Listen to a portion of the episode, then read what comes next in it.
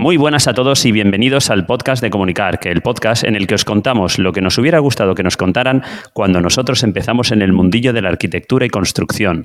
Yo soy Antonio Verdú. Y yo soy Enrique Alario y hoy os traemos el programa que grabamos en directo desde Zaragoza en la Feria Rehabitat, así que ¡arrancamos!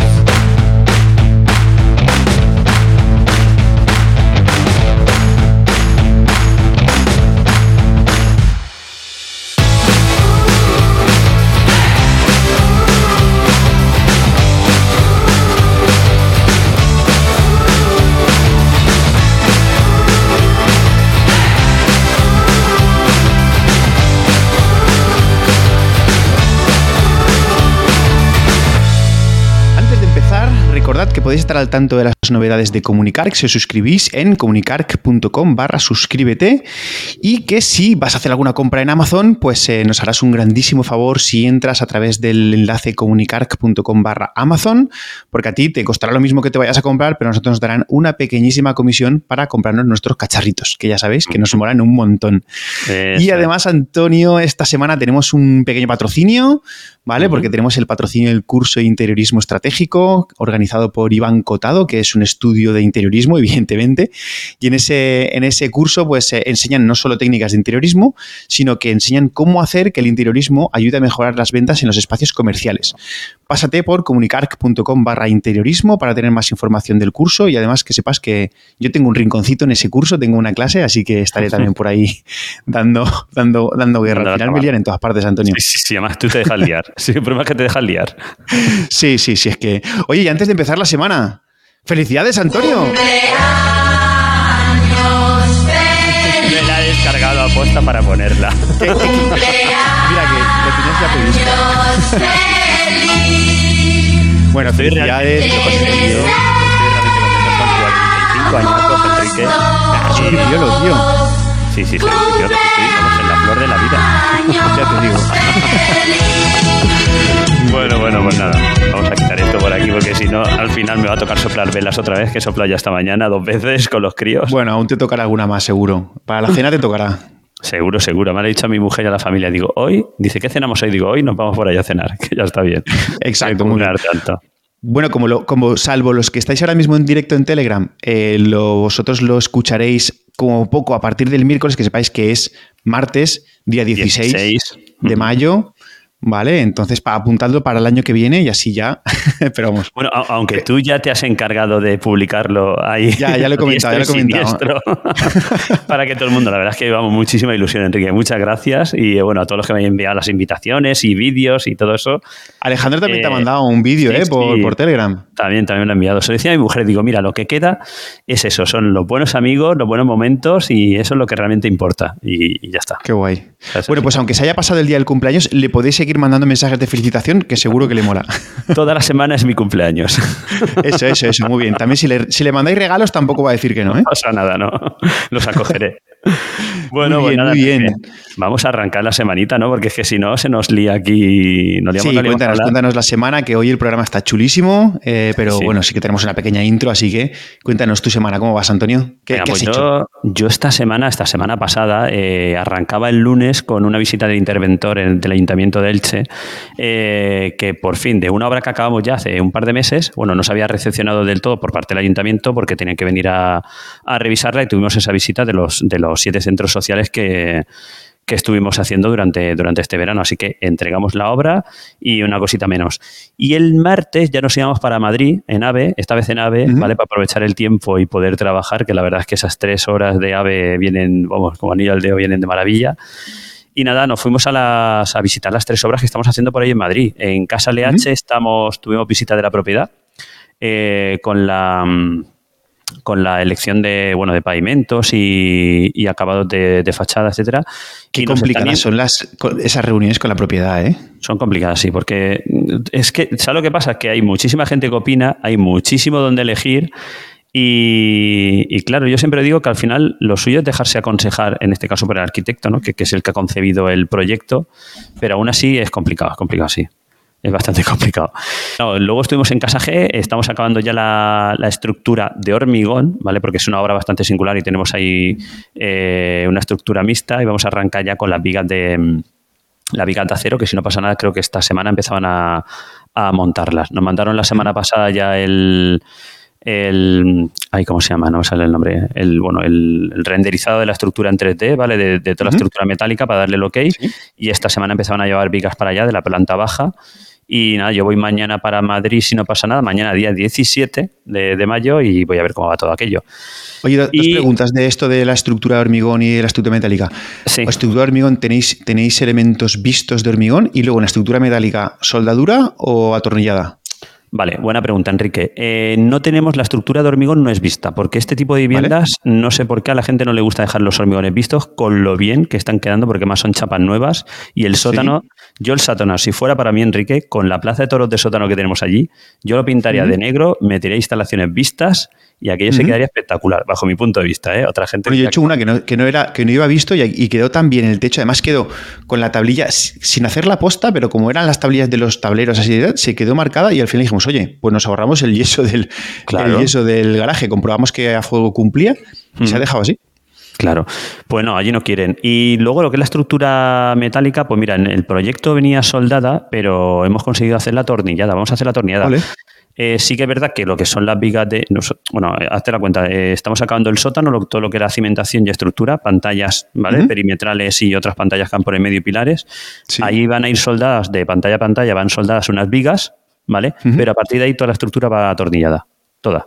Muy bien. O sea que es mi primera estructura atornillada. Nunca había hecho una estructura atornillada. Va a ser mi primera. Siempre he hecho Yo Sí que he hecho en las, en las, industrializadas, estas de New que estoy haciendo, sí que están atornilladas, pero todo lo que había hecho hasta ahora era, era soldadura. Y es un suplicio realmente, porque estar ahí soldando a la intemperie y tal, hay, que tener un muy buen control de las soldaduras, ¿eh? que hay algunas que son conflictivas. Hombre, yo te digo, yo en la última vivienda, Enrique, eh, empezamos haciendo un control de soldaduras, creo que era del 10 o el 15%, no recuerdo bien, y al final nos tocaba hacer casi un 100% de la soldadura porque empezaron a mal y las ya que son las que son traccionadas sobre todo esas eh, sin inspección 100% y además con ultrasonidos ¿eh? las que son traccionadas que tengo vuelos así tochos y tal esas hay que ir vamos con pies de plomo eh pues eso. Y nada, de momento esta vamos a hacer atornillada, pues ya os iré contando, ya sacaré fotos también para colgarla por redes y, lo vamos comentando. Y de esta vivienda, el cliente la semana que viene es Costrumat en Barcelona y, al final esta mañana, Enrique, no te lo he comentado, me están diciendo que posiblemente tengamos que ir a Costrumat. Así que no sé. No que no. yo no quiero ir a Costrumat porque, no, o sea, porque tengo mucho follón. La verdad es que no es por otra cosa que tengo mucho follón. Si fuese a Costrumat sería un ida y vuelta en el día. O sea, ir el miércoles a lo mejor por la mañana y volverme ¿eh? por la tarde. Mm. Yo estaré en Madrid la semana que viene también y al igual lo que hago es el miércoles por la mañana irme para allá y volverme por la noche, algo así. Ya veremos. porque también estamos ahí hablando con el cliente porque tampoco es una feria que creemos que pueda ser de interés para, para, para el público en general, ¿no? Para que se vaya bien. Pero bueno, el cliente se ve que tiene ilusión por ir, así que igual nos toca ir a acompañarlo. Bueno, a lo mejor veis ahí algún tema para la obra o algo. Mm, pues no lo sé. Es que tampoco, como acostumbrad, nunca he ido. Bueno, fui hace mucho tiempo y no sé ahora muy bien cómo, lo tiene enfocado. Entonces no sé lo que podemos llegar a encontrar ahí. Pues bueno, si hay que ir, pues irá y veremos a ver lo que podemos encontrar. Y como último estuvimos en Huertas 14, que es la, reforma que estamos haciendo de una vivienda en, el centro de Madrid, en la cual, bueno, ya hemos picado eh, toda la capa de compresión de Enrique. Hemos encontrado en algunas zonas hasta 30 centímetros de relleno sobre las viguetas de madera. O sea, algo exagerado. De, arenas y tal, ¿no? Y de, diferentes pavimentos. Tierra, sí. sí, sí, de todos. allí había de todo. Y lo estamos limpiando todo para liberar peso y ahora estamos viendo, claro, el problema que tenemos es que las diferentes estancias tienen diferentes cotas. Entonces estamos viendo a ver cómo unificar aquello para poder sacar un... Pues bueno, allí se van a sacar de una vivienda, de lo que era una vivienda, se van a sacar dos viviendas y lo que nos va a tocar es partir, eh, pues eso, la cota de una vivienda, o sea, la vivienda, una vivienda estará una cota y otra vivienda estará dos centímetros más bajo porque es que hay tan, tal desnivel que es que si no aquello no, que no se puede hacer de otra manera. Hombre, por dos eh, centímetros no te merece la pena hacer ahí un recrecido y unificar. No, bueno, es que tengo un rellano donde parto a una vivienda y a otra, con lo cual puedo absorberlo directamente en el rellano. Ah, vale, vale, vale. Que hay un rellano en medio, vale. Si hay un rellano en medio, o sea, lo que se va a hacer es en la entrada principal se retranquea, eh, se retranquea el acceso y tengo a derecha y izquierda eh, acceso a cada una de las viviendas. Se va a hacer una división horizontal de, esa vivienda inicial que había ahí. ¿vale? Muy bien. Y nada, y el resto de la semana, sí que ahora después lo comentamos, porque el resto de la semana fue contigo. o sea que- Hemos- casi, casi que las hemos hecho juntas las semanas, ¿no? Entonces lo, lo comento yo y hablamos los dos. claro, sí, sí, sí. Porque yo en mi semana, bueno, aparte de las obras, oficinas, reuniones, las reuniones de este, de esta, de esta promoción que os estoy comentando últimamente, que estamos, seguimos haciendo las reuniones en oficina para ir desarrollándolo de la mano, que la verdad es que me está gustando mucho y gracias a esas reuniones porque, porque estamos participando todos y está funcionando muy bien. Qué guay. Eh, aparte también pues me ha salido otro proyectito de, con lo de New, que New es, es un es, bueno, es una empresa que hace vivienda industrializada, que nace un poquito del estudio de Fran Silvestre, que sabéis que colaboro yo con él, hizo unas viviendas chulísimas y ahora pues vamos a hacer otras viviendas eh, muy cerquita de la promoción que ya teníamos, así que estoy súper ilusionado porque ya, la verdad es que mola porque como son industrializados los proyectos ya están Claro. y ahora, claro, eh, esta que ya tenemos prácticamente hecha Ha sido la de experimentar, ha sido eh, prueba error, prueba error, eh, esto lo mejoramos, esto experimentamos a ver qué podemos hacer aquí, pero ahora los proyectos ya están hechos. Entonces, es tener la licencia, tener el solar. Eh, ya estoy terminando el proyecto de derribo, inmediatamente después ya está el proyecto hecho. Y, y Vale. una vez arrancado, en 3-4 meses, en teoría, deberíamos tener ya subida, subida la vivienda. Así que esto cuando coja carrerilla va a molar mucho. Así que, y eso nada, ahora reuniones, pero luego también lo que mola que hicimos juntos es que estuve en clase de EDEM en, en Alicante. Y, eh, El lunes. Eso fue el lunes. El, El, lu- lunes para el lunes pasado. El, el lunes pasado, claro, pero ya era semana. Sí, y sí, tú sí. también estuviste este lunes ayer, ¿no? Estuviste también. Que DEM es la escuela de empresarios que, ha- bueno, la escuela de empresarios de, de Juan Roch que hay aquí en Valencia, en la Marina de Valencia, junto con Lanzadera y junto con lo de Angels y todo eso. Y, y bueno, pues nos hemos metido Antonio y yo, que te piqué ahí un poquito para que te metieras, en, en un programa que hay que está muy chulo, que se llama Super Pymes. ¿Vale? No, al final, bueno, son, son ocho clases, realmente son, son charlas. Vienen expertos de empresas muy potentes y nos hacen charlas de estrategia, de recursos humanos, de marketing, de comunicación, de fiscalidad, en fin, temas que, que realmente como empresarios, porque realmente somos empresarios, Pues nos, nos, nos, nos interesan. Y claro, el, el hecho de que te lo cuenten gente que son súper expertos en cada una de esas materias, pues, pues mola mucho. Yo el otro día ya estuve en la de, en la de estrategia. Tú ya llevas dos, ¿no? Estrategia y recursos humanos, creo. Re- eh, sí, personal, se llama personal. Que la verdad es que es una, es una pasada. Te va a gustar. Este viernes lo tendrás y es una pasada. Sí, bueno, a pesar de que, evidentemente, yo, yo soy autónomo, pero tengo la colaboración de Elena, que, que siempre me preguntáis por ella, pues, pues bueno, pues eh, entiendo que sí que me servirá. Y si no, pues será para trato con gente de, de la obra y trato con proveedores y trato con todo ese tipo de gente. Yo entiendo que, es. que me servirá. Pero bueno, al final se trata de que este año nos habíamos propuesto, tanto Antonio como yo, eh, que, que si todos los años hacemos alguna formación y este año en lugar de hacer siempre formación técnica, técnica, técnica, técnica, pues hacer también formación en gestión, que al fin y al cabo, como comento, pues también somos empresarios, pequeñísimos, pero empresarios al fin y al cabo. Y claro, al final esto, bueno, no sé, a ti, a ti entiendo que como a mí nadie nos ha enseñado eh, cómo hacerlo y lo hemos, lo que, lo poquito que podemos saber y a lo mejor lo sabemos mal sabido, lo hemos ido aprendiendo sobre la marcha y, y de leer y de escuchar y de ver vídeos y de, de todo ese tipo de cosas, pero realmente no hemos tenido una formación concreta. Así que a mí me parece que me va a gustar muchísimo. Ya en la primera clase me encantó. Así que nada, ese es otro tema de esta semana que he estado haciendo. Yo creo que de momento guay, ¿no, Antonio? ¿Qué?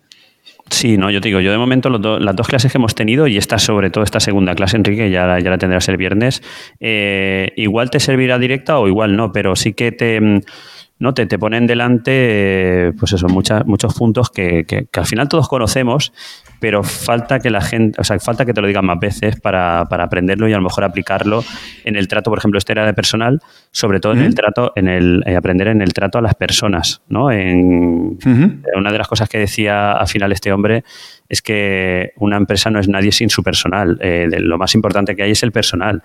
Eh, el, no sé cómo lo decía, que bueno, es que no te quiero adelantar porque, porque hay muchas frases. No, no, no, no me hagas spoiler, no me hagas spoiler, Antonio. Ya te digo yo, hay muchas voy a ver el viernes. Sí, sí, hay muchas frases, Enrique, que vas a apuntarte como diciendo, ostras, qué, qué, frase más buena. O sea, te lo digo de verdad, ¿eh? muy bueno, sí, sí, A, mí me, a mí me moló mucho el de la semana pasada, el de estrategia, que como ejemplo, bueno, por no liarnos mucho, es, es, un hombre que, que, llevaba el tema de la estrategia de Levantina, ¿vale? Todos conocemos Levantina, el de las piedras y tal, ¿no? Y te acuerdas que comentaba que que, claro, de las canteras, cuando salían las piedras perfectas, esas eran las buenas, y cuando salía alguna veteada o tal, la, tiraban como, como de segunda y tal, y entonces tenían que bajar el precio.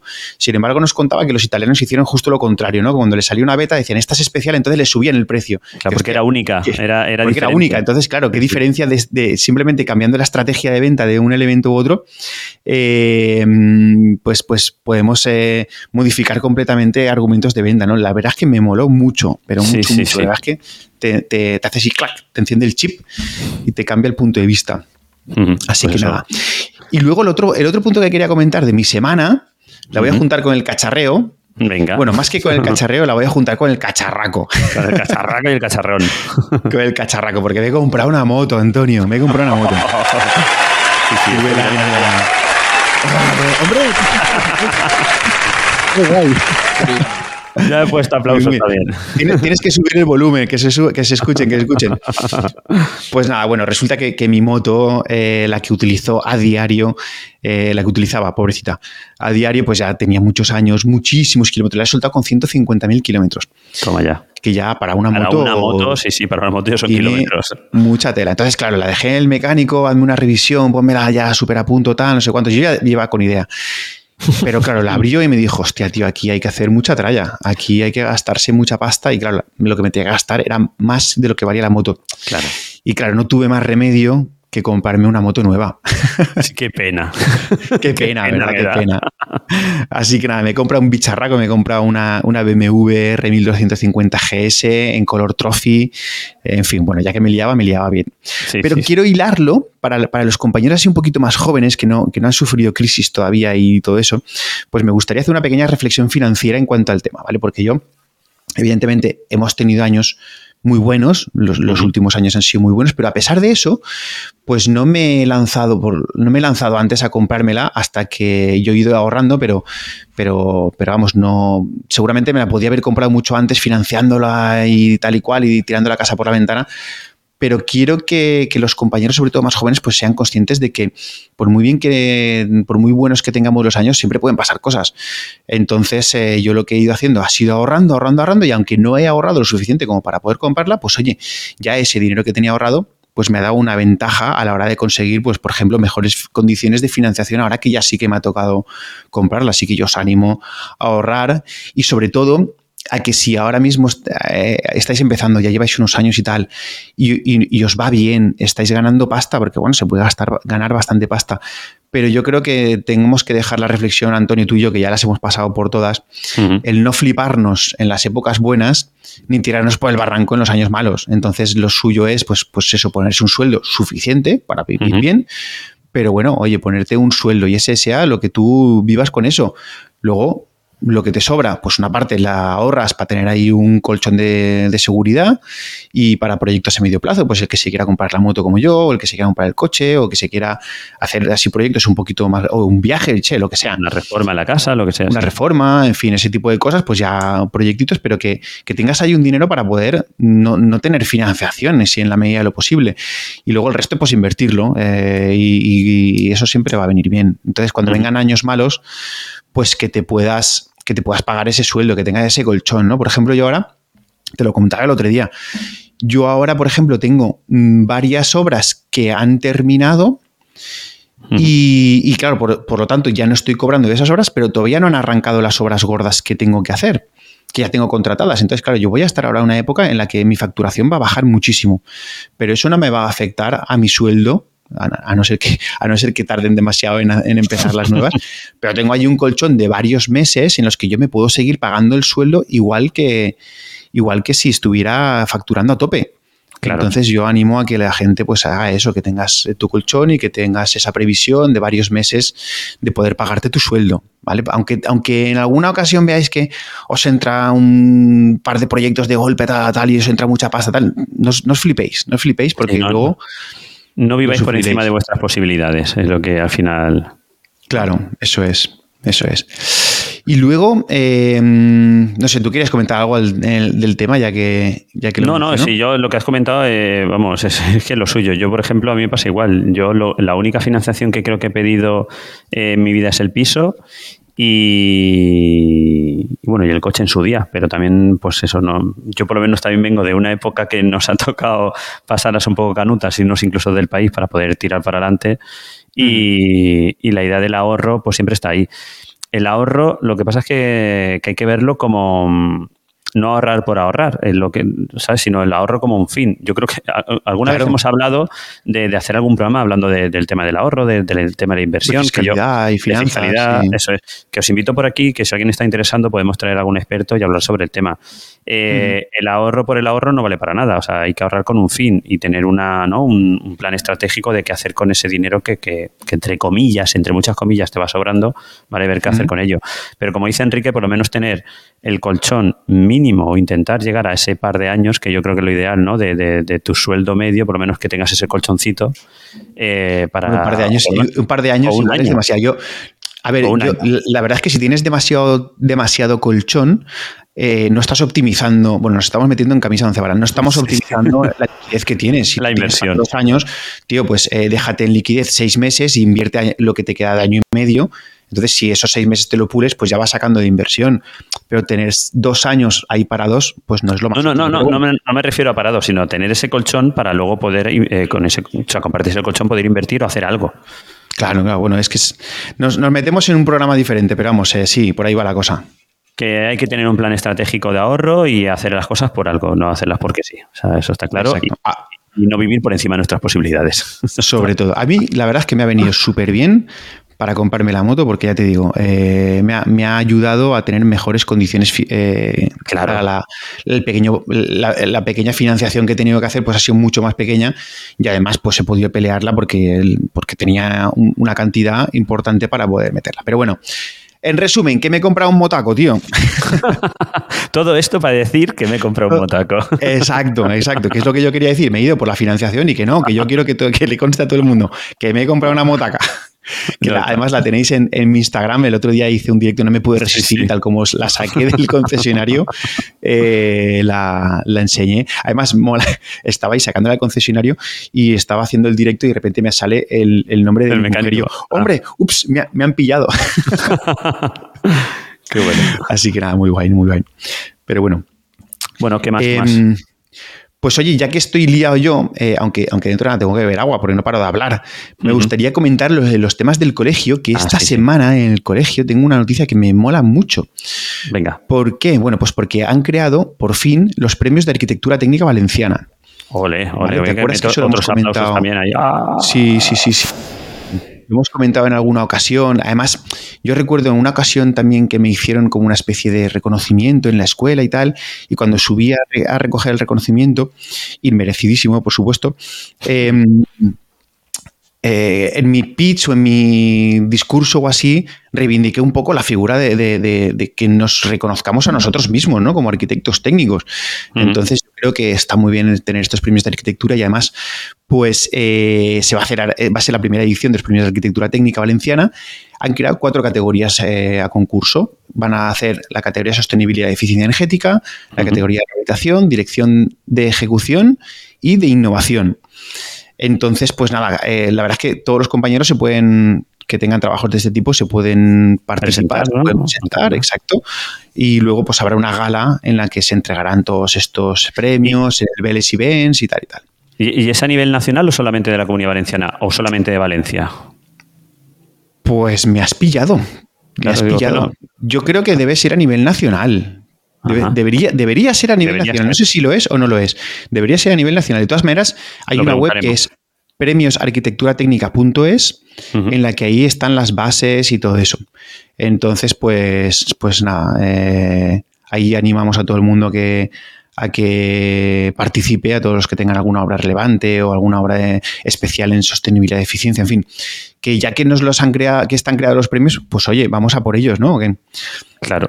Yo, creo que va a ser un gran evento al final. Eh, es importante para nosotros porque además, pues oye, nos pone, pone en valor delante de los clientes, delante de los colaboradores, de los promotores, los constructores, de los arquitectos, y eso pues yo creo que nos viene, nos viene genial. Y luego también mencionar que siguen haciendo un montón de actividades en el Meeting Point, ¿vale? Que tú ya te lo conoces, tú ya ahí, vamos, eres, tienes tu rinconcito ya en el mi, segundo colegio. sí, además que, bueno, con un espacio tan chulo y bueno, pues siguen haciendo talleres eh, que hoy creo que estaban haciendo el taller de Notability.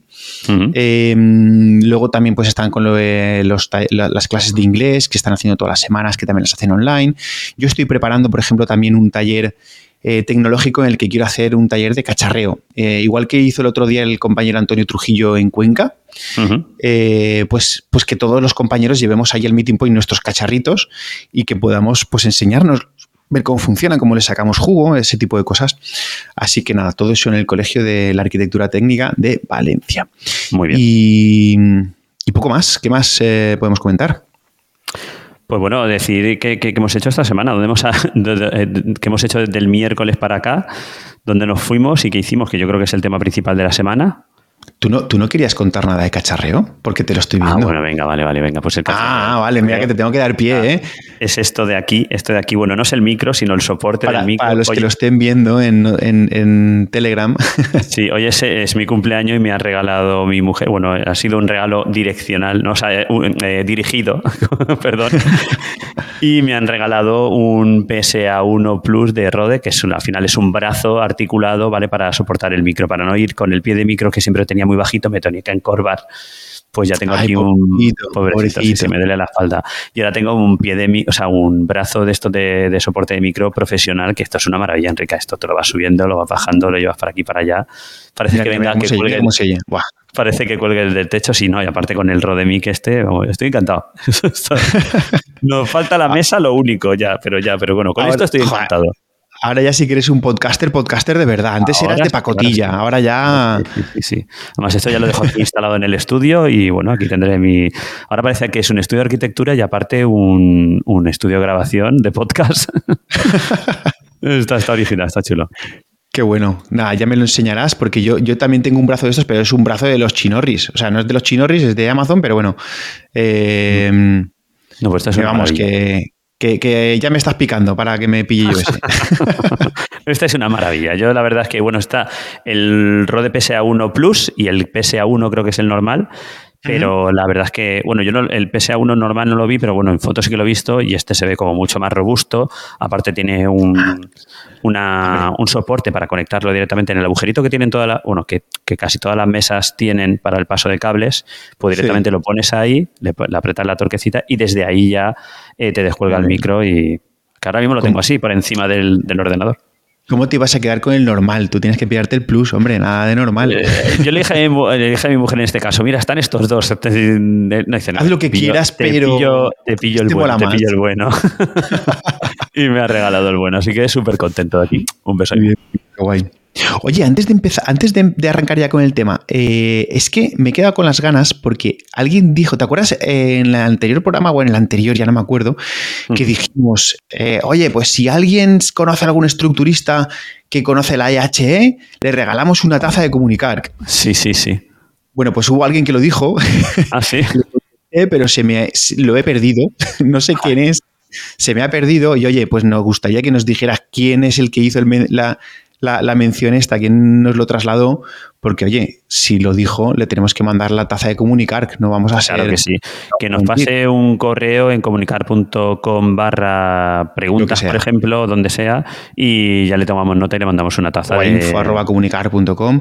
O, claro, o que nos lo diga en el mismo canal donde nos, donde nos hizo la mención, que yo creo que sería Insta. Es que no, no lo he encontrado, tío. No, no sé dónde están. Tenemos ya tantos canales. Ya y que nos diga quién es y eso y le mandamos la taza como está mandado, porque si lo dijimos, pues oye, hay que cumplir, tío. Sí, sí, sí, sí, además para eso están, para enviársela a la gente y que tenga cada uno su tacita. Eso es. Bueno, y luego las preguntas, que nos hagan preguntas, ah, comunicar.com para preguntas, porque creo que es la semana que viene, no, la semana que viene, la siguiente, ya tenemos el programa de preguntas y respuestas. Así que eh, no, no, lo, no lo lances por ahí porque no lo está viendo nadie. bueno, lo están viendo los Bueno, lo están viendo nuestros. Sí, los que están en Telegram sí que lo verán. En comunicar.com barra preguntas. Ahí nos dejáis las preguntas para el programa del mes, que también tendremos el ratito Passive House del mes. Y, como dice Enrique, no será la semana que viene. Qué pedazo ratito Passive House tenemos grabado. Bueno, ahí lo dejo. Sí, sí, sí, sí. El, de estas, el de este mes es espectacular. Pues sí, muy bien. Muy bien, Enrique, pues nada, ¿qué hicimos a partir del miércoles? ¿Dónde pues nos fuimos tú y yo? Estuvimos en Zaragoza. En Zaragoza, ahí, con los mañicos. Nos, recibió el cierzo ahí con toda su energía. de verdad, ¿eh? Hostia, yo fue salir de, del ave y, así de lado que me venía, que me caía, te, lo juro, ¿eh? con la yo maleta venía, de lado. Yo que, yo que fui de Valencia, eh, claro, en manga corta, coño, aquí estamos en manga corta pasando calor, salgo del ave, salgo de la estación de Delicias y digo, me cago en la leche, tío, ¿esto qué es? Qué frío que Un frío, tío. menos, mal que me cogí la chaquetita porque, claro, vine a las 6 de la mañana cuando salí de aquí dije, bueno, pues la fresquito, pero hostia, un frío que no veas. Pues nada, nos invitó el Colegio de Aparejadores y Arquitectos Técnicos de Zaragoza para moderar una mesa redonda sobre rehabilitación, como no podría ser de otra forma, hablando de Rehabitat. claro, y es que la Rehabitat, estamos en la Feria Rehabitat. Y desde aquí, Enrique, sí que tenemos que decir que muchas gracias al equipo del Colegio de Aparejadores y Arquitectos Técnicos de Zaragoza que se portaron de 10, de 10 o de 20. O sea, estuvimos súper bien, así te lo digo. yo, me, sentí incluso un poco abrumado, ¿eh? Sí, sobre todo a la, salida ya, cuando nos íbamos. Yo ya, sí, sí, fuimos Enrique y yo con un ego. a mí todavía me queda, todavía me queda ego por aquí. Mira, yo lo voy soltando porque, vamos, me lo subieron a tope. Sí, sí, sí, qué guay, muchas gracias. Se portaron muy bien, nos cuidaron muy bien, nos, bueno, mm, ellos saben lo que hicieron, tampoco es decirlo por aquí, pero vamos, súper mm. súper bien, estuvimos muy bien acogidos. Eh, mm, Oye. Eh, que no sé qué decir, o sea, nos trataron casi como nuestras madres, ¿sabes? Que súper bien, muy bien. y la, y la, la feria súper súper bien, ¿eh? La feria, hombre, no es que sea una feria tipo, pues yo que sé, comunica, eh, calla, costumato, sí. rebuild, algo así, pero la verdad es que está muy bien porque estaban las empresas concretitas de temas de rehabilitación, muy bien montada, con el tema del, al fondo con las charlas y con, y con la mesa redonda, que es la que moderamos nosotros también. Que sí, que, es la, primera, vez, que, la primera vez y salió creo que bastante bien. O sea, dentro de lo dentro de lo que cabe, yo creo que el, ¿no? el cómo estábamos colocados eh, estaba muy bien, parecía un programa de televisión aquello, estaba muy bien. Y fue muy dinámica, o sea, yo creo que al final salió bastante bien. Es el programa que os traemos hoy, ¿vale? Que lo grabamos, en, lo grabamos ahí en directo y os vamos a traer ese programa aquí en directo, bueno, en falso directo para que podáis escucharlo. Eso es. Y, y súper bien. Y Enrique, mm, tenemos que dar también eh, gracias, o sea, como antes hablaba del colegio de aparejadores, sobre todo a Conchita y a Eva, ¿no? Que yo creo que fueron las que estuvieron más cerca de nosotros, eh, cuidándonos, ¿no? Para. No, espero que no se sientan mal, pero es que fue así. Bueno, nos cuidó todo el colegio. Sí, sí. Sí, pero ellas son las que estuvieron ahí encima nosotros, estuvimos muy en contacto con ellas eh, durante toda la feria y antes de la feria. Y desde aquí, mm. desde comunicar, pues eso, darle la más, la más sincera eh, gracias y, enhorabuena por lo que tiene montado allí, que es el segundo certamen de Rehabitat y espero que por ¿eh? muchos años más. Sí, sí, sí. Oye, es, que, ya, ya nos asaltaron cuando te acuerdas cuando estuvimos aquí en la ESCO sí, sí, hicimos un programa y ya nos asaltaron aquí y ya nos hicimos fotos y tal ¡Ah! y la verdad es que muy muy guay ahí ya nos dijeron eh, os vamos a invitar a que vengáis a Zaragoza no sé cuántos qué guay Mira, todavía me emociono, qué guay. No, no, es que estuve, digo, estuve muy bien. Y sobre todo también eh, las charlas que dieron allí Enrique, eh, muy interesantes. Em, recuerdo el compañero Roberto, ¿Roberto era? Sí, de Were, ¿no? No. ¿La de las ventanas de, de, Canfranc? Ah, bueno, sí, claro, correcto. Sí, Eso estuvo súper chula. estuve súper chulo. Estuve hablando de, bueno, de la rehabilitación que se han hecho allí para el hotel de Canfranc, donde yo, su empresa, participó, de Werek, eh, para el cambio de toda la carpintería de, de, bueno, de madera, ¿vale? que pusieron al final PVC, pero cómo, estudiaron, cómo, cómo, hicieron el cambio que, se propuso, cómo, cómo enlazaron la ¿eh? parte antigua con, con, esas ventanas nuevas. O sea, estuvo, estuvo muy chulo. y, otras charlas también, la verdad es que estuvo muy bien. Vale, pues yo. hicimos muchos contactos por allí con, con muchas empresas y tal. La verdad es que para repetir, a ver si el año que viene si no nos invitan, vamos nosotros y vamos, porque sí. Sí, vamos nosotros y montamos ahí el programa y ya está. O sea que, aunque sea un rinconcito allí, aunque yo creo que, que, algo haremos con ellos, ¿no? Yo creo que sí, o sea, con el, con el Colegio de Zaragoza, por supuesto. Lo que haga falta. a muerte. Además, a mí me queda pendiente ir a probar los mushrooms, eso que no lo llega a probar. Probé ah, sí, es verdad, que te por la noche el tubo. Mira que, no, conocer el tubo, tío, de verdad, no, lo conocías. No, no, Si es que te digo, yo a Zaragoza llegué, eh, fui hace 30 años por lo menos. O sea, yo era un chavalín, o sea que estaba en el pues, instituto. píllate, píllate la caravana, vete a Zaragoza, métete en el tubo y te haces unos, unos champiñones ahí en el champi mm. y unas croquetas de, gallina con chocolate. Eso que está, estaban muy ricas. Nosotros, Enrique y yo, acabamos de cenar con el colegio, bueno, con una pequeña cena que hicieron allí. Y, antes de irnos al hotel, pues Enrique me llevó a probar las croquetas. Bueno, fuimos a por el champi, pero estaba cerrado y nos tomamos bueno, unas estaban, ya en la última remesa de las planchas, estaban quitando ya la plancha y ¡ah! ya hemos llegado dos minutos tarde, no cinco, dos minutos tarde. Pero nos hicimos un par de croquetas allí a última hora, a las 12 de la noche. A yo no sé hora era, casi la una de la noche haciéndonos croquetas con una agüita y ya para casa, para, para el hotel. Para hotel. A disfrutar del hotel, que era un hotelazo. Bueno, Enrique, yo creo que, ya está todo. Vamos a pasar al tema principal, si te parece. Yo creo que sí, porque llevamos 37 minutos ya dando la chapa y yo creo que ya la gente va a querer tener tema, ¿no? Sí. Os vamos a dejar con la mesa redonda eh, que, bueno, que, dimos allí, que tuvimos ahí en el entorno de, la Feria de Rehabitat, organizada por el Colegio, como hemos dicho, de Aparejadores y Arquitectos Técnicos de Zaragoza. Y, nada, os dejamos aquí y, y espero que os guste. Seguro que sí. Ah, por ello. Bueno, pues mientras que están colocando los micrófonos que faltan, si acaso, eh, vamos presentando la mesa redonda. Eh, una mesa redonda que evidentemente estamos en el entorno de, la Feria Rehabitat, es una feria de rehabilitación organizada por el Colegio de Aparejadores y Arquitectos Técnicos de Zaragoza, creo que lo he dicho bien, porque siempre me equivoco. Y bueno, pues tenemos una serie de ponentes para, hacer esta mesa redonda relacionada con eh, la rehabilitación y la sostenibilidad. Entonces, si os parece, vamos a presentar a los ponentes, aunque ya ha habido una pequeña introducción. Pero bueno, pues eh, bueno, si quieres presentarte un poco primero. Aquí tenemos al señor Enrique Alario, yo soy Antonio Verdú, eh, somos los componentes del podcast Comunicar, que para quien no lo conozca, pues ya está, eh, ya está tardando para parar, coger el móvil, buscar su podcatcher y poderse suscribirse al podcast. Es un podcast de construcción en el que, como siempre decimos Enrique y yo, nos gusta contar aquello que nos, que nos hubiera gustado que nos contasen a nosotros cuando empezamos en el mundillo de la arquitectura y construcción. Y qué mejor sitio ¿no? para que nos cuenten sobre el tema de rehabilitación, sobre el tema de eficiencia energética, eh, como en la feria de, de Habitat aquí en Zaragoza. Así que nada, eh, presentamos a los ponentes, Enrique. Vale, pues por un lado tenemos a Verónica Ruiz Herrera, que es administradora de fincas, abogada en el despacho jurídico de Ruiz Herrera. Muy buenas, Verónica. Muy buenas. Por otro lado, bueno, tenemos a René Sanz Muñiz, eh, director de Relaciones Institucionales de, de ITESAL. Eh, ITESAL bueno, es una empresa de, fabricación de, perfiles extrusionados ¿vale? y aparte también es experto en sostenibilidad. Luego tenemos a José Miguel Sanz Laoz, muy buenas, que es el eh, presidente del COAT de Huesca y además experto en rehabilitación y restauración de edificios. Muy bien. Y por patrimonio, perdón. bueno, que al final, bueno, es que no es lo mismo, al final tiene su, tiene su matiz. Y por último tenemos a Roberto Higuero, arquitecto técnico, especialista en edificación sostenible, socio estratégico de Bauhaus Arquitectos, eh, profesor titular del Departamento de Edificación de la Universidad San Jorge, ¿no? y colaborador también, que ayer estuvo contando con una ONG eh, bueno, en desarrollo de proyectos en el norte de África y de edificación sostenible. Así que vamos. Presentado a los ponentes, yo creo que lo mejor es que vayamos ya al grano, porque si no se nos pasa el tiempo y queremos decir muchísimas cosas.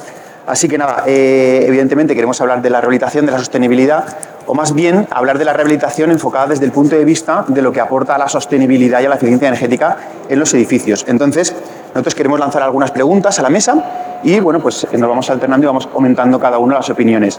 En primer lugar, nos gustaría comentar, eh, así por entrar a saco ya, eh, cuáles son los mayores desafíos que se enfrenta la industria de la construcción en términos de rehabilitación de edificios y mejoras de eficiencia energética. Ahí es nada.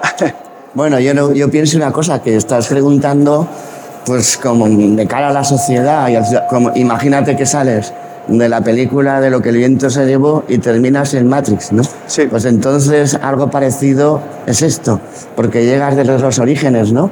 O sea, de todo lo que hasta los años 90 o de los años eh, sin, antes del 2000, todos los sistemas y todo, todo lo que había de rehabilitación era un concepto diferente Claro. Eran unos materiales que eran los del entorno o básicos y ahora nos encontramos con una cantidad de oferta de materiales para llegar a ese objetivo que se supone que es la eficiencia energética y el medio ambiente, ¿no?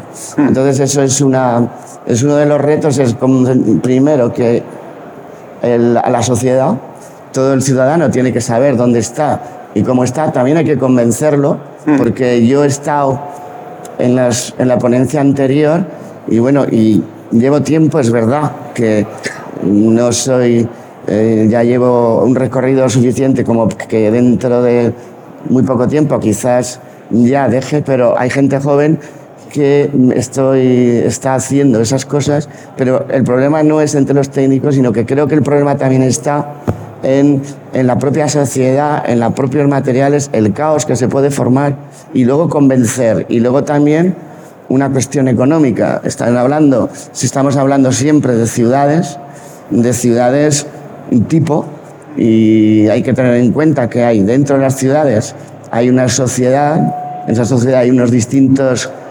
eh, estados, o sea, pues hay unos pues gente con muy humilde, a gente, hay barrios, pues el casco, los casos antiguos o en las, en las, zonas de expansión o residenciales. Entonces, claro, ahí tienes un caos. Diferentes posibilidades.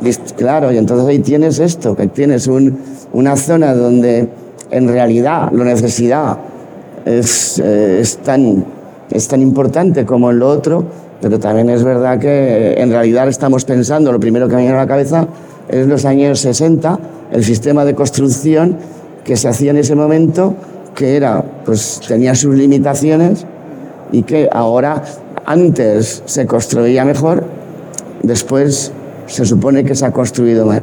Y luego también un problema de, mano, de, profesionales capaces tanto albañiles como... Que ha cambiado un poco el enfoque de la rehabilitación en cuanto a que antes se rehabilitaba para que no se cayeran los edificios, ahora estamos rehabilitando para que sean más eficientes. Sí, es Desde el punto de vista de las comunidades de propietarios. Lo que las comunidades realmente no tienen esa eh, cultura de rehabilitación como tal, acuden a los problemas concretos que hay en cada momento. Entonces, este es un pensamiento que tiene que cambiar en la, en la sociedad.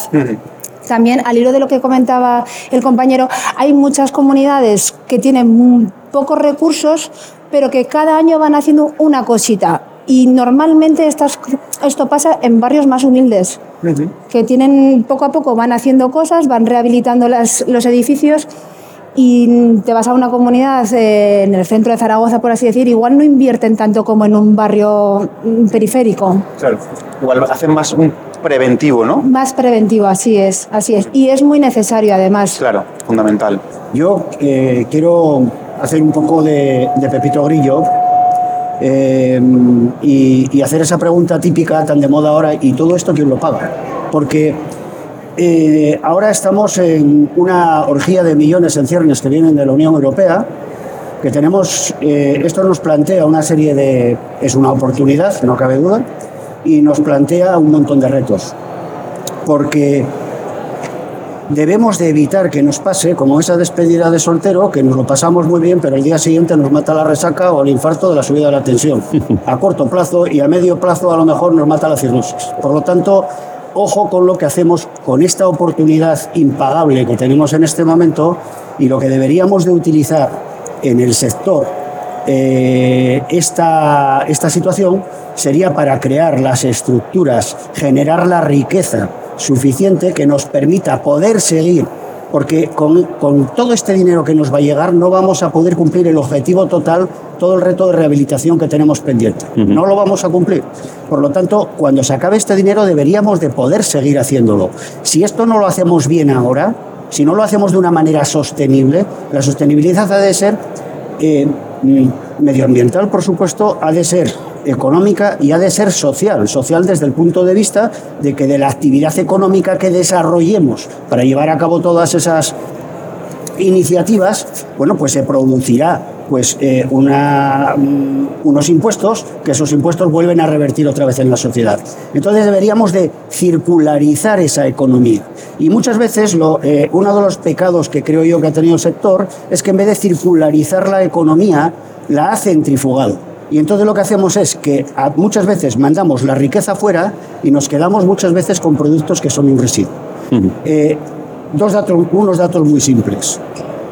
De, mm, cada vez que se construye un edificio nuevo, y luego hablaremos de rehabilitación, el 12% de los materiales son, eh, generan, por decirlo de alguna manera, residuos de proceso, ¿eh? el 12%. De- del, del 100% de lo que colocamos, de lo que instalamos, el 20% es al menos una vez reciclable. Pero eternamente reciclable solamente un 5% de los materiales lo son. Y se oye hablar mucho últimamente del concepto de yacimientos urbanos, de minería urbana. Debemos de conseguir también que todas las estrategias que apliquemos ahora para vivir bien ahora también resuelvan los problemas del futuro. Que con, lo que hagamos ahora, eh, con lo que construyamos esa eficiencia ahora, eh, en este momento, en el futuro utilicemos esos materiales cuando lleguen al final de su ciclo de vida para reintroducirlos con una baja huella de carbono y no trabajar con huellas de carbono en bebidas. La semana pasada, hace dos semanas, se presentaba en la agencia EFE en Madrid un proyecto que se llama Casas Circulares, que precisamente eh, trata de crear un entorno de colaboración entre organizaciones públicas y privadas precisamente para descarbonizar el sector de la construcción y no morir en el intento. Porque claro, si lo que estamos dando es una patada al problema hacia adelante, mm, vivir calientes y frescos nosotros ahora, pero dejarles un problema medioambiental a nuestros herederos, pues mm, flaco favor les estamos haciendo. un poco aprovechar el recurso actual para pensar en el futuro un poco, ¿no? El- el- Eh, exactamente. Eh, Pero sobre todo, además, también lo que, lo que estaba diciendo, cuando hablamos de economía circular, que se habla muchas veces en abstracto de la economía circular, lo primero que tenemos que, de- que definir es qué área tiene ese círculo o qué longitud tiene esa circunferencia y por dónde pasa. Vale. Porque si, si esa circunferencia pasa por Tombuctú y por el Polo Norte, pues Claro. difícilmente va a volver a ti. Claro. Pero si tú utilizas la unidad administrativa y fiscal, léase España en este caso, y tratas de generar todas esas estrategias dentro de España de tal manera que circularizas la economía, generas riqueza, al generar esa riqueza generas impuestos, esos impuestos revierten hasta en los que no participan en el modelo de negocio y de esa manera haces sostenible el proceso. Ahora, claro, si no definimos muy bien ese área, lo que estamos haciendo es centrifugar, no es economía circular, es economía centrífuga. Claro. ¿Eh? Y, en cambio es, eh, recogida de residuos centrípeta, porque lo que sí nos quedamos es con un montón de materiales que luego no sabemos qué vamos a hacer. Y ese concepto de la minería urbana o de yacimientos urbanos, que es lo que el, el- el- el legado que vamos a dejar a nuestros herederos, lo que no vamos a seguir esquilmando la tierra, creo que es un activo que debemos de ocupar. Muy bien. Roberto, ¿tú qué opinas de este reto de la rehabilitación que tenemos actualmente? Bueno, yo principalmente lo que quería aportar para mí, el reto más grande es que los técnicos, que somos al final los que vamos a tener que mm, desarrollar los proyectos, implementarlos en obra, dirigir la obra, controlar la seguridad y salud, al final todo lo que conlleva eh, construir un edificio, pues lo tenemos que aplicar a una rehabilitación donde quizá no tenemos tantas experiencias acumuladas. Para mí el reto principal es que mm, eh, transmitamos un buen conocimiento y que los técnicos estemos bien formados para hacer un buen trabajo. ¿no? Para mí es, es fundamental ahora la labor de, de los colegios profesionales, eh, fomentando eh, la formación en la aplicación de estas nuevas tecnologías ¿no? que hemos visto a lo largo de estos días eh, a la rehabilitación para conseguir el, objetivo fundamental, ¿no? Es, eh, eh, que la gente que vive dentro de los edificios luego tenga confort ¿no? y, que vengan un poco con, con, este, con estas ayudas económicas, que podamos salvar ese, gran palo en la rueda que era el aspecto económico ¿no? de iniciar este, este, este círculo consigamos luego que se queden, que se fomente la rehabilitación por, porque se vive mejor ¿no? dentro de los edificios. Y eso va a ser un- un- una responsabilidad muy grande por parte de los técnicos. ¿no? No, no, no podemos equivocarnos, tenemos que hacerlo bien, ¿no? porque si no, esto no funcionará. Será, será la, primera pieza no caerá en el lado correcto. ¿no? Entonces tenemos que hacer un esfuerzo grande por, por entender eh, técnicamente lo que conlleva hacer una intervención en un edificio de rehabilitación eh, planificar bien y ejecutar bien. ¿no? Para mí es el, reto a corto plazo más grande. La aportación también un poquito a reducir el- la, la contaminación y el carbono, porque al final los edificios también, si mejoramos esa eficiencia, estamos reduciendo un poquito, estamos poniendo nuestro granito de arena, ¿no? Claro, más sostenible finalmente. Claro. al fin y al cabo. Y bueno, y hablando de la, de la, de, bueno, de, de la rehabilitación, eh, yo creo que uno de los retos también que tenemos los técnicos, el resto de instituciones, es eh, cómo, cómo convencer ¿no? a los propietarios Eh, Todo vamos por aquí, por, por Sí. el tema de- ¿Cómo convencer a los propietarios para que, para que inviertan eso en rehabilitación, en, en- en el mantenimiento de los edificios? Eh, ¿Cómo veis qué, qué- qué podríamos que- entre todos aportar ¿no? para, que, para, eso, para que el propietario eh, invirtiese más en rehabilitación? a concienciar un A poco. ver, Entonces- primero tenemos que tener una concienciación de mantenimiento, cosa que no hacemos, porque yo siempre lo digo, mi casa no empieza arriba en el rellano, mi casa empieza abajo. Si el edificio está bien mantenido y yo en un futuro lo quiero vender, mi, quiero vender mi propiedad, le voy a poder poner un mayor valor a, la- venta que yo voy a hacer. Si no hemos hecho rehabilitación, no hemos hecho mantenimiento, no hemos cambiado tuberías, no hemos mantenido el tejado y hemos tenido filtraciones por doquier, pues eso al final va a, repercutir en que el, importe que yo le voy a tener que poner a la vivienda a la hora de venderla es inferior, porque si una persona quiere comprar una, en un- una casa vieja, por ejemplo, tengo que rehabilitar toda la vivienda. A ver, eh, ya tienes que bajar el precio, pero si tienes, por ejemplo, la fachada rehabilitada, tienes el edificio mantenido, tú puedes siempre incrementar el valor de, de- de venta de tu, de tu propiedad. ¿Cre- ¿Crees que la mayor motivación para un propietario es el, el que en el futuro pueda tener ese valor adicional? Sí. ¿O también la aporta durante el ciclo de vida del uso, diga, mejor dicho, durante el ciclo de uso, el tener mayor confort, el que el edificio funcione, que... Al final, las comunidades de propietarios piensan, aunque son un ente, piensa cada uno en su propio beneficio. O sea, somos así los seres humanos. Claro. Puede, dependiendo de cada uno, puede a ver, afectar y pensar, bueno, si yo invierto en la comunidad, al final yo va a revertir en mi beneficio propio, voy a tener un ma- mayor grado de confort, voy a gastar menos calefacción. Puede suceder. El problema aquí que nos estamos encontrando es el costo que supone esa inversión. Claro, aunque que se haga es poquitos elevado. a poquitos, pero eh, al final acaba siendo... Exactamente. ¿Qué, ¿Qué opina el resto de la mesa?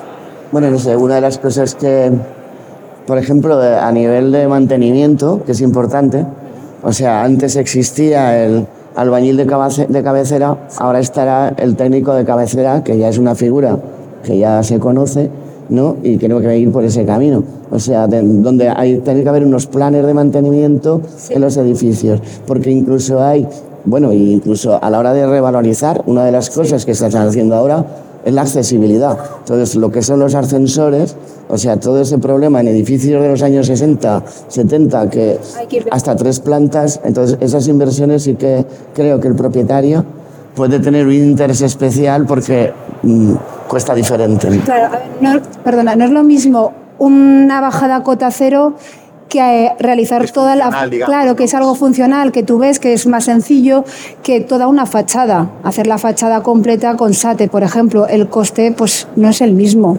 entonces dependiendo del coste que esto pueda suponer eh, hay vecinos que sí que dicen oye pues sí vamos a ir manteniendo poco a poco y hay otros que dicen bueno el que venga detrás Claro, que haga pero ¿Asociaríamos, por ejemplo, rehabilitación a mantenimiento? O sea, la- la- ¿el mantenimiento es parte de la rehabilitación? ¿O la rehabilitación es cuando ya el mantenimiento ha fallado y entonces tenemos que rehabilitar? Bueno, pues, eh, claro, es que tanto para el mantenimiento como para la rehabilitación, eh, perdonad que vuelva a la pregunta de- que hacía anteriormente, es ¿quién paga esto? Quiero decir, eh, ¿vosotros creéis, creéis, creéis realmente que mm, hay que convencer a alguien eh, que le estás ofreciendo algo que va a vivir mejor, va a tener un mayor confort desde el minuto uno, desde que salgan los instaladores, los, los- que hayan intervenido en su vivienda, eh, eh, que va a vivir mucho mejor desde el minuto uno, que va a gastar menos dinero en- en energía y que mm, además va a tener una vivienda mucho más eh, saludable en todos los sentidos. ¿Creéis que, ¿Creéis que hace falta algo más para convencerle? No, lo único que necesita es poder pagarlo. Por eso yo decía antes, por eso yo decía antes que lo que tenemos que pensar es en cómo aprovechamos este escenario que tenemos ahora, esta tremenda oportunidad, precisamente para fortalecer las estructuras económicas en cercanía, y cuando hablo de cercanía hablo insisto, eh, leas España, decía antes, pero luego podemos llevarlo cada uno a nuestro territorio, ¿no? Pero fundamentalmente no deberíamos de exceder de, de España. Si tú refuerzas eh, las estructuras económicas, lo que garantizas es la demanda.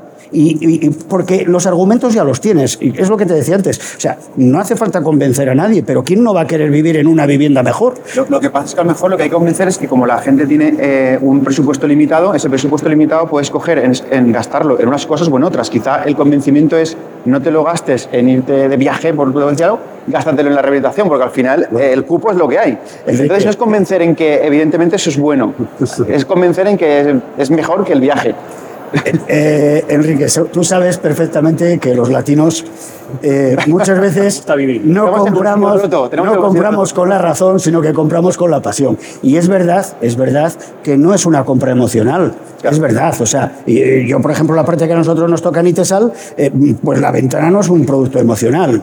Nadie dice, voy a comprar la ventana de mi vida. Podría decirlo, ¿eh? porque seguramente va a ser uno de los elementos que más le, vaya- le van a ayudar a vivir mejor. y saben, y saben Claro, el cambio claro. que se... Pero en cambio ese viaje que dices tú, esa escapada de fin de semana, cambiarse el coche, comprarse un vestido, ir al restaurante de moda, bueno, pues eso se ve más hacia afuera, ¿no? Y en cambio la vivienda, hasta que no llegó la pandemia no nos dábamos cuenta en qué viviendas vivíamos. Sí. ¿eh? Y, y, bueno, como somos, vivimos mucho en la calle, pues a veces eso cuesta trabajo. Claro. Por lo tanto, como además es un importe económico elevado, pues eh, decides gastar más, más en, en más cosas de menos importe que se noten más o que me, o que me aporten eh, A corto plazo. a corto plazo emocionalmente más que eso. Es un error, estoy absolutamente de acuerdo, pero eso va también es inherente al carácter latino. Roberto, ¿cómo los convencemos? ¿Qué argumentos les ponemos encima a los propietarios de viviendas para que no se vayan de viaje y rehabiliten sus viviendas? Antes de que llegue la administración y nos obligue, ¿no? Porque al final creo que es lo que acabará pasando, Por desgracia. por desgracia. Pero bueno, yo, yo creo que como todo, eh, lo principal es el conocimiento. O sea, si al final yo creo que mm, se están haciendo muchos esfuerzos ya en, en difundir lo- los beneficios de la construcción y de la rehabilitación, pero hay que dar a conocer a- al, al público general, a la ciudadanía, lo que es lo que es un edificio, que al final es un. Yo siempre digo que es, un, es, es tecnología. O sea, un edificio es tecnología porque el, el día que salimos de las cuevas y alguien construyó una casa de madera, supongo que fliparon, ¿no? Y dijeron, tú estás loco. Sería el Elon Musk, ¿no? De la época y, y era un avance tecnológico terrible. Pero que quizá hemos perdido esa visión de que nuestra casa es un. Lo has comentado muy bien, ¿no? De que la pandemia nos ha hecho girar y, por ejemplo, mi ejemplo personal que, he visto con, los años, ¿no? Es que antes, por ejemplo, la ventilación era muy difícil que la gente entendiera la importancia de la ventilación. Costaba mucho, no era como un coste adicional, ahora vamos a poner aquí un ventilador, ¿para qué? Pues es total, se abre la ventana y ya está, ¿no? Y esto que ha pasado, pues ahora de repente todo el mundo se ha informado muchísimo, todo el mundo ha estado mucho más receptivo, ha habido tan, tan, tanta cantidad de información disponible que ahora no cuesta nada convencer, ¿no? porque todo el mundo conoce y sabe los beneficios de lo bueno que es tener un buen sistema de ventilación en casa. Entonces, para mí, es el, el reto para convencer a una comunidad de vecinos o, o- o para rehabilitar un edificio es, es con- que conozcan, que lo conozcan que- eh, con la mayor profundidad posible y que sientan ese interés y esa necesidad para, como también habéis comentado, comprar porque me sale de dentro, ¿no? O sea, como hacen los coches, ¿no? El sector automóvil es maravilloso en eso. ¿no? O sea, todos sabemos lo que es el ABS, el, el freno, no sé, qué, un montón de tecnología, la sabemos. Y, y dices, ¿y cómo es esto? Porque es que no- nos lo han metido para que tú quieras comprarlo con- desde dentro, ¿no? Yo quiero que tenga esto. Y creo que, que te- que se está avanzando mucho, yo creo que hemos avanzado mucho en ese aspecto. Desde la administración, colegios profesionales, está haciendo un esfuerzo muy grande, pero todavía queda trabajo por hacer, ¿no? Y yo creo que esta feria es genial en eso, porque cualquier ciudadano puede entrar y ir a, a ver, a lo- enterarse de lo que es un SATE, ¿no? Y lo que es un, un aislamiento térmico por el exterior y que ya no le suene a, Dios mío, ¿qué me están poniendo, no? Que, que sepan lo que es, que lo toquen, que lo, lo, lo, lo- huelan. Exacto, que sepan, que, sepa, que se sepa. Y una ventana, y que esas son las juntas de estanqueidad, y por qué una ventana tiene tantos chismes y no lo sabía, ¿no? Y por qué un vidrio es tan complejo y no lo sabía. Pues esa información yo creo que es fundamental que llegue a la gente y entonces eh, será más sencillo. Sé que es un trabajo difícil y que es responsabilidad de todos, ¿no? El, el transmitirlo.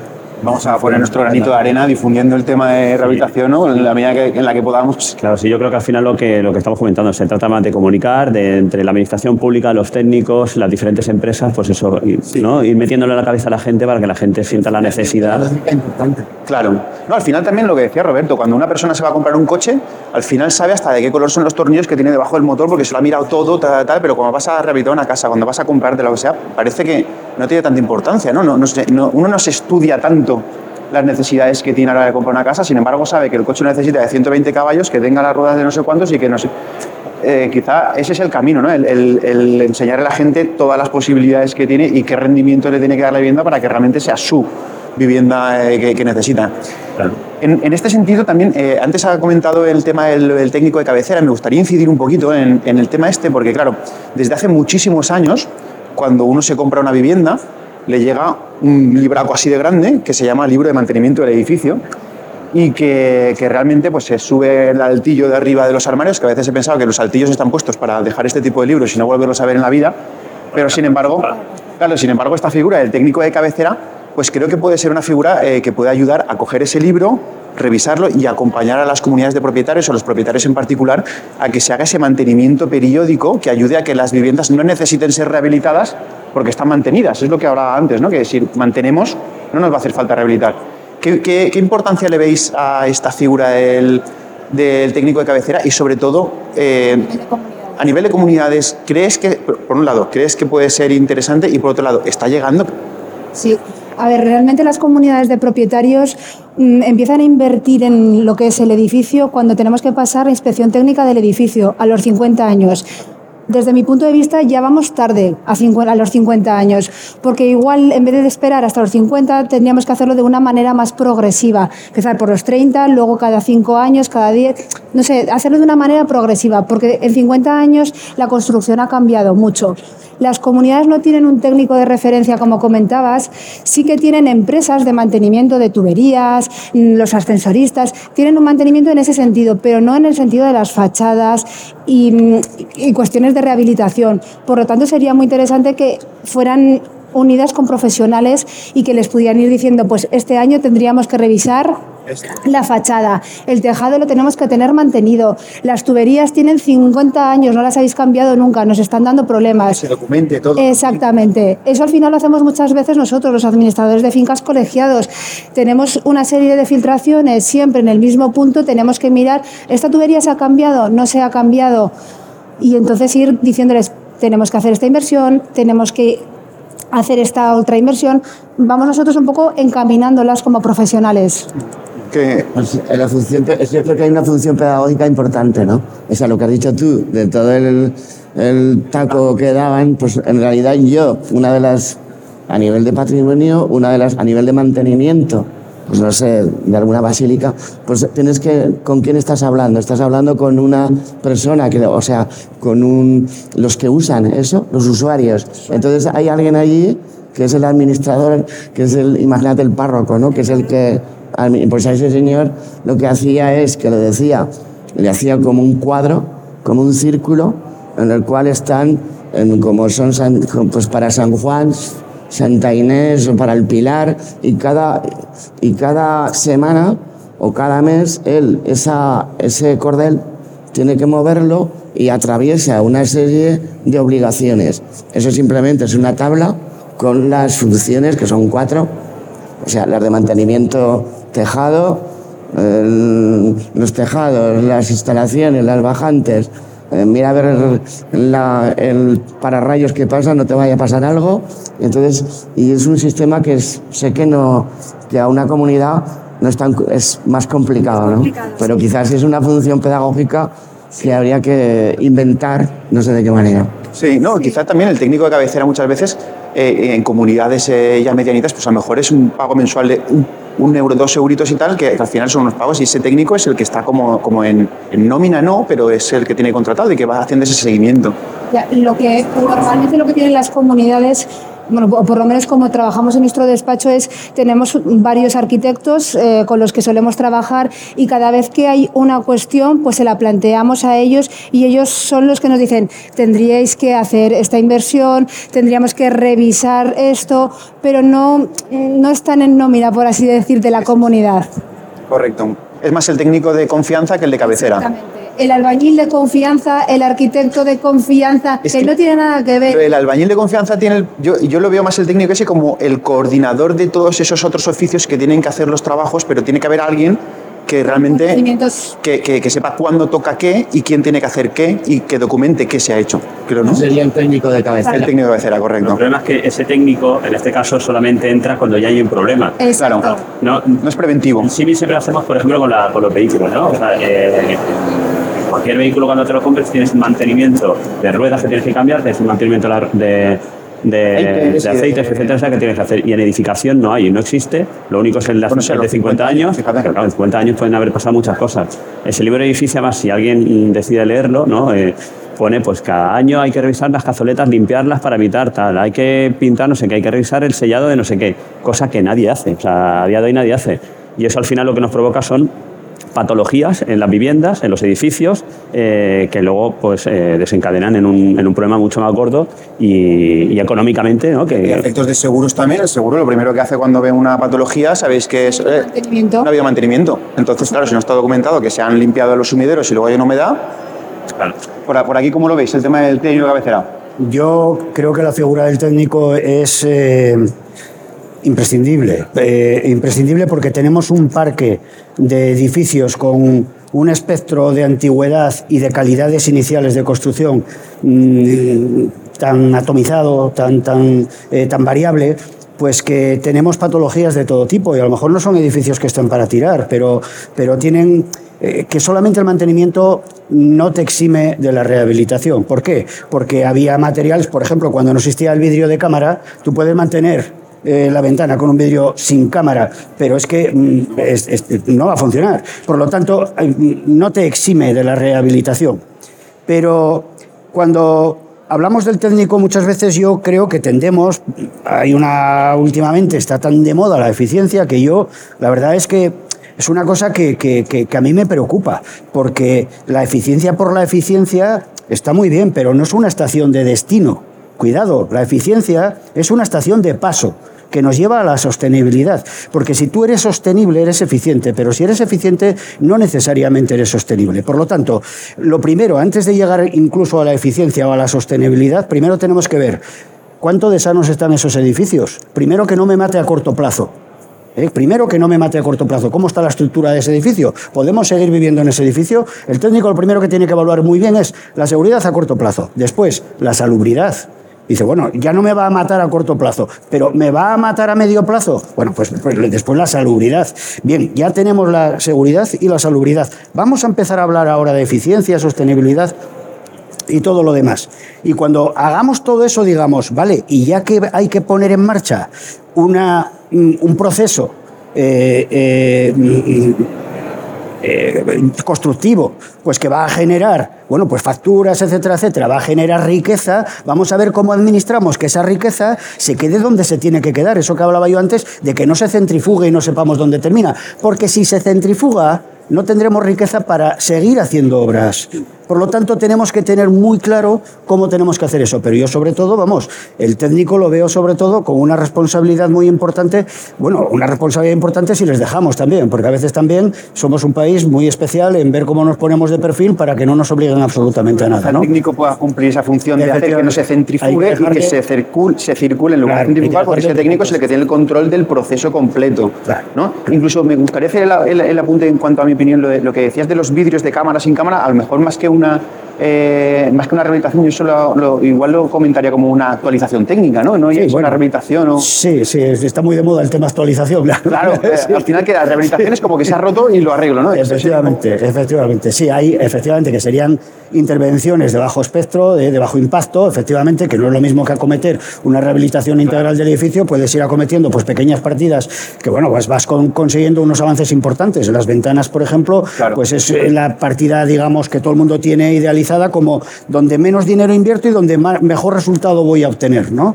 Entonces, eh, eh, Y más, y más ahora que estás mencionado. y, y- y ade- y además ahora, pero sobre todo, insisto mucho en esto, eh, em, el reto ahora mismo es saber aprovechar muy bien esta lluvia de millones para crear las estructuras, para generar la riqueza y los recursos necesarios para que cuando ya no haya estos millones podamos seguir haciendo esto, porque si no lo que va a pasar es que vamos a quedar, pues tendremos un parón, tendremos un freno importante.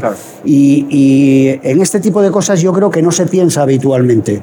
Y, y si no pensamos así, no estamos pensando sosteniblemente, por utilizar eh, la, la palabra en otro entorno. ¿eh? Roberto, ¿y el técnico de cabecera? ¿Cómo, cómo ves esa figura? Bueno, a mí me parece una magnífica idea, ¿no? Como idea está bien, ahora falta implementarla, ¿no? como- me parece que, pero bueno, que es, es algo reciente, ¿no? Y, eh, Sí. Y yo creo que ahí, barriendo para casa, los mejores somos los arquitectos técnicos, ¿no? Para hacer este tipo de, de Bien, trabajo. bien ¿no? reivindicado, bien reivindicado, señor. barriendo. Bueno, pero sobre todo porque yo creo que al final en el modelo tradicional, como ha comentado la compañera administradora de fincas, es que eh, los técnicos que trabajamos con, eh, con comunidades de vecinos nunca acabas de tener una visión global del cómo está el edificio. Porque a veces intervienes pues, para algunas situaciones concretas, ¿no? Una, yo qué sé, una cornisa que se ha caído, una bajante que se ha... ro- Pero nunca acabas de tener una visión general del edificio y, y yo creo que em, esta figura, unido al libro de edificio existente, pues eh, va a permitir que, que los técnicos que estemos como ese técnico de cabecera tengamos esa visión global a, to- a todos los niveles, desde el mantenimiento, desde la seguridad, desde, por supuesto, la eficiencia energética y se pueda, por lo tanto, hacer un plan de actuación también eh, eh, más o menos ambicioso que se pueda adaptar a la realidad de esa comunidad de vecinos y que se pueda prolongar en el tiempo en cuanto a inversiones, pues para poder adaptarlo también a la parte económica. Pero claro, para eso necesitas tener una visión muy global y constante de la comunidad, no ir apareciendo tú ahí para solucionar la gotera del tejado y luego desapareces y luego aparece otro técnico diferente que va a no sé qué, una grieta. Entonces al final no hay nadie que esté haciendo nunca una visión global. El- y por último, ya lo que único que quería decir es el acceso al dato. ¿no? O sea, al fin, para nosotros eh, el- el- los técnicos trabajamos con una cantidad de información importante y que además las normativas que van a venir todavía van a ser eh, más potentes en ese sentido. Entonces, para nosotros que tener una herramienta como esa, como es el libro del edificio existente, y poder trabajar luego en equipo, pues con administradores de fincas, con eh, representantes de la comunidad, con, compañeros arquitectos también, pues es fundamental para que esto realmente eh, funcione a largo plazo y podamos alcanzar ese círculo que, que hemos comentado. Para mí me parece fundamental. Eso es un poco como, como los médicos cuando te cogen, eh, te ven tu historial, a ver qué te ha pasado, a ver, hace dos años viniste, viste un, tuviste unos análisis, estos análisis de unos cuantos, se va evolucionando. Eso es necesario, cualquier técnico que llega tiene que saber qué ha pasado en esa. Es fundamental el libro de edificio. Lo que está, el libro del edificio, uno de los objetivos que tiene era este, ¿no? O sea, el que sea todo Histórico. un historial del edificio en sí y ya no que no pase lo que estás diciendo de que viene uno, mo- volvemos a medir y a, a a pasar el mismo. Pues si ya sabes lo que ocurre, la solución es buscarla y ya lo tienes, pero no tienes que otra vez hacer todo el trabajo de investigación. Que al fin y al cabo. facilita la diagnosis de lo que te Ya, claro, porque te- ves el histórico. Además estás haciendo todo esto, en, en el fin último creo que es la salud, ¿no? Claro. La salud del que vive ahí. Y ya está. Al final es una, una- una nueva salida profesional que tenemos ahí, ¿no? Ahora que todo, con el miedo que todo el mundo tiene con el chat GPT, tal, esto no, esto no lo puede hacer el chat GPT. Esto tiene que hacer un técnico que tiene que visitar el edificio, tiene que... que poner ladrillo todavía. Sí, sí. Entonces yo creo que es fundamental. Y aprovechando, o sea, hablando del técnico de cabecera, otra cosa que podría incluso hacer el técnico de cabecera, eh, ya, o- y otra cosa que también ahora últimamente está en las noticias y se está hablando mucho de la, del tema de las ayudas de, de la Next Generation. Eh, ¿cómo, ¿Cómo veis vosotros si esas ayudas están llegando? Eh, si, si realmente están funcionando? Mm, ¿Cómo lo veis? Por aquí motivan. sí. A ver, pueden motivar. El problema es que mm, la situación económica no ayuda. Eh, muchas comunidades se ven apuradas para pagar los recibos ordinarios por los problemas que tenemos en estos momentos con el tema del gas, de los combustibles y demás. Entonces, eh, un gasto extra nunca nos viene bien. Esto está claro. Entonces, puedes decir, hay subvenciones de los fondos Next Generation, sí, pero yo primero tengo que pagar y yo mm, pago y luego vendrán o no vendrán.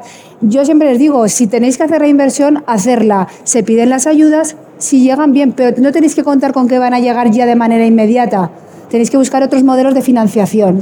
Y para eso, pues, o pasamos recibos extraordinarios, o te vas a las entidades bancarias a ver si te pueden facilitar, eh, pues, eh, te pueden facilitar una financiación que pueda cubrir a, a todas las necesidades que tienen la- las comunidades, porque no tenemos que olvidar que en las comunidades viven personas de todas las características y hay que pensar siempre en la economía familiar. Claro. O sea, que quizás necesita, eh, para que estas ayudas terminen de funcionar, un poquito de certidumbre, ¿no? Exacto, generar incertidumbre. Si tú dices, en un plazo de un año te voy a hacer entrega de esto, si cumples con toda la normativa, con todo, bueno, pues igual la gente se animaría más. Ujú, Muy bien. Lo- Poner una- un plazo, ¿no? Por así decir. Un poco complicado y un poco... Es complicado, es muy complicado. Claro. ¿Por aquí algo que aportar?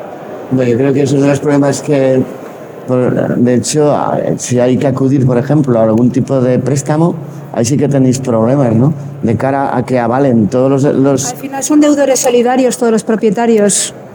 Eh, Con lo cual firma la comunidad, firma el representante legal, que es el presidente, y todos son deudores solidarios. Si hay un vecino que no paga, tiene que iniciar la reclamación judicial contra él. o sea, en, en todo el caso, o sea, cada uno es individual, eh, son individuales sus sus responsabilidades. Individual. Sí. A ver, al, al final, de una comunidad de propietarios solicita un préstamo y hay un vecino que no paga, el resto responden por el vecino que no paga. ¿Qué va a hacer la comunidad? Cuando llegue la Junta, eh, acordar la reclamación judicial. Pero vamos, eh, no es una de las cosas que eche para atrás que haya un vecino o dos que no paguen. Es el problema de poder asumirlo a nivel particular. Claro. Ah, Lo que vemos en el día a día, ¿eh? que al final eh, es muy sencillo está muy bien decir, tenemos que rehabilitar, pero el problema es que el vecino al que no le han subido, o el propietario al que no le suben el sueldo, que tiene unas condiciones económicas justas, no puede hacer frente a esas cantidades. Si encima hay gente que no paga ya la, la, la ella. La mitad que no pueda pagar, la otra mitad Pues fastidiados. Efectivamente. Bueno, pues sí, realmente estoy absolutamente de acuerdo. Eh, no, no se puede estar en desacuerdo con lo que estás diciendo. Es lo que decía yo antes. No cuesta mucho trabajo convencer a alguien para que rehabilite. Pero claro, tiene que poder pagarlo. Entonces, eh, pasan dos cosas. Además, que este tipo de ayudas, normalmente también por el carácter latino, eh, si, si controlas poco cómo llegan las ayudas al, al final del recorrido, eh, puede que no terminen en lo que para lo que estaban destinadas. Y si controlas demasiado, el problema está en que com- complicas burocráticamente el proceso y entonces hay gente que simplemente le da pereza y no entra en ello, lo cual tenemos una pérdida de oportunidad ahí importante. Pero por eso yo insisto que, claro, eh, necesitamos, necesitamos que estas ayudas no vivir de subvenciones, sino que esto lo aprovechemos para que crezca el Producto Interior Bruto español. Y si crece el Producto, el producto Interior Bruto español, atacaremos ese problema raíz que estabas comentando tú ahora, eh, eh, Verónica, de, de falta de recursos. Debemos de aumentar la riqueza global, la riqueza global del país. Y para aumentar la riqueza global del país, vuelvo a insistir, siento ser pesado, pero tenemos que circularizar la economía y no centrifugar la economía. Entonces, aprovechemos para crear todas esas estructuras. El, el sector de la construcción ha sido tradicionalmente, independientemente de que fuera rehabilitación obra nueva, ha sido uno de los motores tradicionales del Producto Interior Bruto español. Y muchas veces eh, no somos conscientes de la responsabilidad que eso implica, la responsabilidad que eso supone, porque es de la única manera que podemos retroalimentar nuestro sector, de tener gente que pueda pagar la rehabilitación o gente que pueda comprar una vivienda nueva, aspirar a una vivienda mejor. Bueno, poco que añadir, estoy absolutamente de acuerdo con todo lo que me comentan. ¿no? Al final, la, para mí la rehabilitación eh, siempre ha existido, pero ahora parece que, em, que va a ser una industria que va a aportar más eh, a- al Producto Interior Bruto en los próximos años.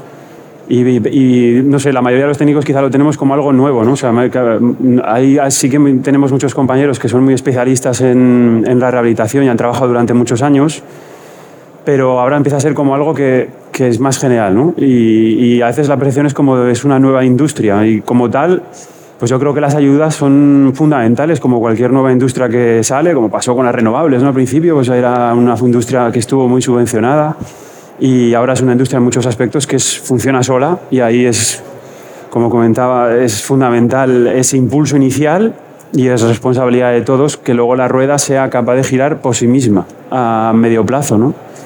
Y, um, y bueno, evidentemente la financiación va a ser, va a ser siempre un, un problema, pero si el sector es maduro y ha hecho también aquí pues un poco transversalmente a lo que he dicho al principio, ¿no? La- em, los clientes ya los tendremos en ese momento más informados, contribuirán también a, a incrementar la demanda, a, a reducir costes y a que funcione sola la rueda a medio plazo. Al final, Next Generation nos tiene que, que dar la inercia para, Exacto. para seguir tirando. ¿no? Tenemos que coger ese, ese primero, primer empujón y luego ya que la inercia nos lleve a, a poder seguir haciendo. ¿no? Ya eh, eh, estamos ya fuera del límite, ¿sí? Cortamos ya entonces eh, cinco minutillos. Nos cabe una preguntilla más, pero ya cinco minutillos es un minuto cada uno. y uno que gasto yo para hacer la pregunta, porque además es de un, de un oyente del podcast que nos ha, nos ha pedido que os traslademos la pregunta que nos dice, bueno, es, es Borja. Eh, nos dice, ¿cuál sería el plan estratégico para exigir, obligar o incentivar a propietarios y comunidades de vecinos para realizar el IE, que no hemos hablado del IE, y las actuaciones pertinentes más allá de las ayudas? Es decir, independientemente de que tengamos o no tengamos ayudas, el IE es una herramienta que se puso en marcha hace un tiempo, pero todavía hay cierta reticencia. ¿no? ¿Cómo- cómo- ¿Qué podríamos hacer para que quieran hacerlo independientemente de que les ayuden? Eh, ¿Multarles o...? A ver, en un minuto, por favor. No, realmente lo que tenemos que tener es una concienciación de mantenimiento, que es que eso es lo más importante, y rehabilitar en función de lo, de lo que necesitemos cada uno. Es que incentivarlo, pues no se puede hacer. Quien no quiere Motivar, más que o, mo- incentivar. o motivar, puedes indicar, decirles tenéis, vais a tener una mejor eh, situación en vuestra comunidad, podéis, pues es muy difícil. Es que al final es que es muy Al difícil. final, el IE realmente no es la rehabilitación en sí, ¿no? Es el Sí. diagnosis de la rehabilitación. Entonces, quizá ahí es donde ellos no ven el valor real de esa diagnosis porque no les va a repercutir directamente. Claro, claro. Si, si ellos no ven, como comentaba antes, eh, algo que es directo, que tú ves un beneficio directo y de inmediato, la gente no. Incluso da hasta miedo, ¿no? ¿Qué me van a sacar? Sí. ¿Qué, qué voy a tener que hacer por culpa de...? Exacto, pero es como cuando pasas la inspección técnica del edificio. Esa- esa es son, la que me son- son temerosos de decir, ¿y ahora qué? ¿Y cuánto nos va a suponer? Ese es el, Claro. el problema. En Claro. vez de decir, mi casa está mantenida y tiene una estructura sólida. Muy bien. Es muy complicado. Es complicadísimo. Entonces, quiero decir que es una cuestión pedagógica mezclada con una cuestión Con de persecución y con... y como una persecución casi de, de penalización, de mantener obligado. O sea, si hay un edificio que después de hacer el informe lo tienes a medias y te la prueban ya, pues puerta. Ahora, cuando ya te tienen que decir que tienes la obligación, la obligación, y si no la haces, pues igual que eh, de alguna manera, el, como esto es de- a nivel municipal, supongo que sería como una responsabilidad subsidiaria que tendría que hacer el ayuntamiento, tendría que pagar luego el vecino. Alguna cosa de esas, pero no es fácil, ¿eh? Es un tema para otra mesa, quizá. Sí. Por aquí, en un minuto, por favor, cada uno. Mira, si tuviera la respuesta, seguramente no estaría aquí. Habría hecho un programa electoral y me presentaría a las elecciones. Pero, pero, Desde anoche puedes. pero es que es complicado dar respuesta a eso. Eh, porque efectivamente puedes obligar, puedes premiar a quienes lo hagan, puedes castigar a quienes no lo hagan. Pero ambos, en ambos casos, tanto si premias como si castigas, lo único que estás haciendo es abriendo más la brecha de la pobreza, de la pobreza energética. Porque al final, el que no pueda hacerlo no lo va a poder hacer. Y si encima lo castigas, pues es un problema.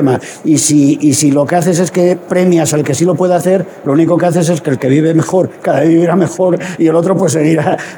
sigues abriendo la brecha de todos modos. Por lo tanto, es verdad que hay que convencer más que vencer en este caso y sobre todo, y sobre todo buscar, eh, tratar de buscar soluciones para la financiación para los que no es que no quieran, sino que no pueden. Cómo buscar líneas de financiación, pues en, en ese sentido, pues que, que- que cubran esa necesidad. Quizá podría ser una línea paralela para...